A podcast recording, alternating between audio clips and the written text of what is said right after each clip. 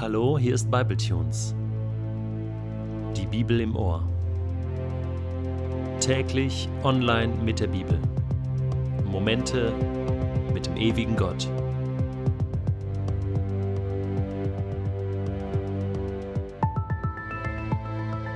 Der heutige Bibletune steht in Matthäus 28, die Verse 1 bis 10 und wird gelesen aus der neuen Genfer Übersetzung. Nach dem Sabbat in der Morgendämmerung des ersten Tages der neuen Woche kamen Maria aus Magdala und die andere Maria, um nach dem Grab zu sehen. Plötzlich fing die Erde an, heftig zu beben. Ein Engel des Herrn war vom Himmel herabgekommen und zum Grab getreten. Er wälzte den Stein weg und setzte sich darauf. Seine Gestalt leuchtete wie ein Blitz und sein Gewand war weiß wie Schnee. Als die Wächter ihn sahen, zitterten sie vor Angst und fielen wie tot zu Boden. Der Engel sagte zu den Frauen, Ihr braucht euch nicht zu fürchten. Ich weiß, ihr sucht Jesus, den Gekreuzigten. Er ist nicht hier. Er ist auferstanden, wie er es vorausgesagt hat. Kommt her und seht euch die Stelle an, wo er gelegen hat. Und dann geht schnell zu seinen Jüngern und sagt ihnen, dass er von den Toten auferstanden ist. Er geht euch nach Galiläa voraus, dort werdet ihr ihn sehen. Ihr könnt euch auf meine Worte verlassen. Die Frauen waren erschrocken, aber doch voller Freude. So schnell sie konnten, verließen sie das Grab und eilten zu den Jüngern, um ihnen alles zu berichten. Plötzlich trat ihnen Jesus entgegen. Seid gegrüßt, sagte er. Da liefen sie zu ihm hin, warfen sich vor ihm nieder und umfassten seine Füße. Ihr braucht euch nicht zu fürchten, sagte Jesus zu ihnen. Geht und sagt meinen Brüdern, sie sollen nach Galiläa gehen. Dort werden sie mich sehen. Weißt du, was ich bei der Auferstehung von Jesus Christus völlig unfassbar finde? Es ist nicht die Tatsache seiner Auferstehung, die glaube ich zu tausend Prozent. Ich glaube an einen allmächtigen und lebendigen Gott, der nicht im Tode bleiben kann, den der Tod nicht festhalten kann. Und ich glaube an den Vater im Himmel, der seinen Sohn dort herausgeholt hat aus den Fesseln des Todes. Und Christus ist auferstanden nach seinem Versprechen, nach seiner Verheißung am dritten Tag. Sonntag, an dem Tag der Auferstehung, das glaube ich. Nein, was ich so unfassbar finde, ist, mit was für einer Lockerheit Matthäus das erzählt. Und wie das abgelaufen ist, auch von den Beteiligten. Die beiden Marias kommen früh morgens zum Grab, checken mal die Lage, ob alles in Ordnung ist. Und im gleichen Augenblick kommt dieser Engel vom Himmel. Die Erde fängt an zu beben, und ein Engel war plötzlich da, tritt zum Grab und wälzt den Stein weg, der ja versiegelt war von den Römern. Die Wache steht dabei, sieht das, fällt erstmal um, vor lauter Angst, wahrscheinlich vor diesem sehr kräftigen, mächtigen Engel, vor dieser Erscheinung.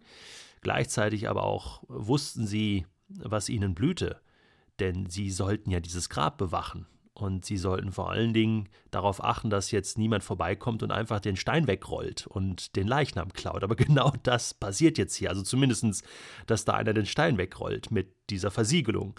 Okay, die fallen erstmal tot um. Und ähm, das Allerlustigste finde ich tatsächlich, wo es dann heißt, er wälzte den Stein weg, dieser Engel, und setzte sich darauf. ist das nicht cool? Vor allen Dingen, ähm, woher Matthäus das wusste. Also wahrscheinlich äh, müssen das ja die Marias später den Jüngern so erzählt haben. Matthäus war ja ein Jünger von Jesus und der hat ja das dann hinterher aufgeschrieben und protokolliert. Und dann muss die eine Maria gesagt haben: ja, Wisst ihr, was das Coole war? Der, der, der Engel, der schob den Stein weg, so mit links. Und dann hat er sich erstmal draufgesetzt und hat erstmal eine Runde mit uns gequatscht. Das war cool. Und, und weißt du, das kommt mir so echt vor das ist hier überhaupt nicht aufgebauscht oder irgendwie märchenhaft, legendenhaft, sondern das ist so echt.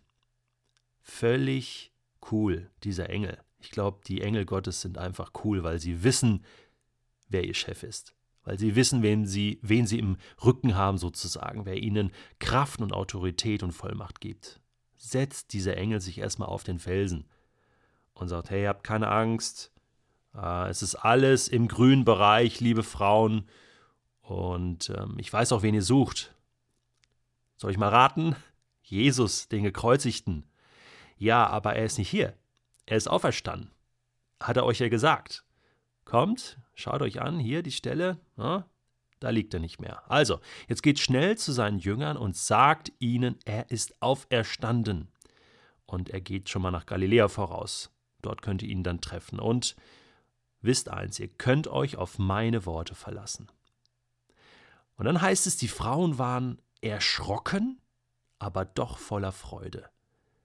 Das finde ich eine geniale Formulierung. Das drückt die Auferstehung, die Auferstehungstatsache genial aus. Das ist fast ein Satz, den ich für den heutigen Tag beherzigen möchte. Erschrocken und ehrfurchtsvoll stehe ich vor dem, was Gott da getan hat, und gleichzeitig voller Freude. Ist das nicht genial? Ich glaube, so müssen wir vor Gott stehen. Erschrocken und voller Freude. Fast ein Widerspruch, aber es geht. Zumindest ging es damals. Wenn Gott mit so einer Power dir begegnet, dann erschrickst du, aber du bist gleichzeitig voller Freude, weil du weißt, das ist eine gute Macht. Das ist eine liebevolle Macht. Das ist eine großartige Macht. Und dann laufen sie los, so schnell sie konnten. Ich weiß nicht, wie schnell die waren, aber sie, sie wetzen los und äh, wollen zu den Jüngern, um ihnen alles zu berichten. Und dann kommt das für mich völlig Unfassbare. Plötzlich tritt Jesus ihnen entgegen. Der war noch da. Der war noch da.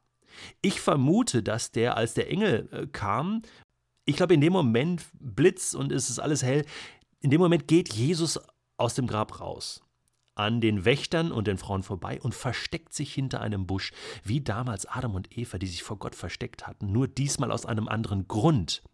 Und zwar, um die Frauen zu erschrecken. Nein, um sie zu begeistern, um sie zu beobachten, um sich ihnen in den Weg zu stellen. Auch die anderen Evangelien berichten das. Und dann kommt er raus hinter dem Busch und sagt, seid gegrüßt. Ich finde das so genial. Das ist das Erste, was der Auferstandene zu Menschen sagt. So, hallo, guten Tag, ne? grüß Gott, seid gegrüßt. Ja, was soll man auch sagen, wenn man gerade auferstanden ist? Ne? Und, und die sind völlig geplättet. Sie werfen sich nieder vor ihm und umfassen seine Füße und sagt, hey, ihr braucht euch nicht zu fürchten. Ich bin's. Ich bin's, euer Jesus. Und jetzt geht zu meinen Brüdern und sagt ihnen alles zu meinen Brüdern. Damit meint er seine Familie, seine Freunde, seine Jünger. Sie waren alle weggelaufen. Aber Jesus läuft ihnen jetzt hinterher und sagt, informiert sie, sagt ihnen, ich komme, um sie wiederzusehen. Und das wird ein geniales Wiedersehen werden. Im 1. Korintherbrief Kapitel 15 schreibt Paulus, Christus ist von den Toten auferstanden. Er ist der Erste, den Gott auferweckt hat. Und seine Auferstehung gibt uns die Gewähr, dass auch die, die im Glauben an ihn gestorben sind, auferstehen werden. Dazu kann ich nur sagen, Halleluja.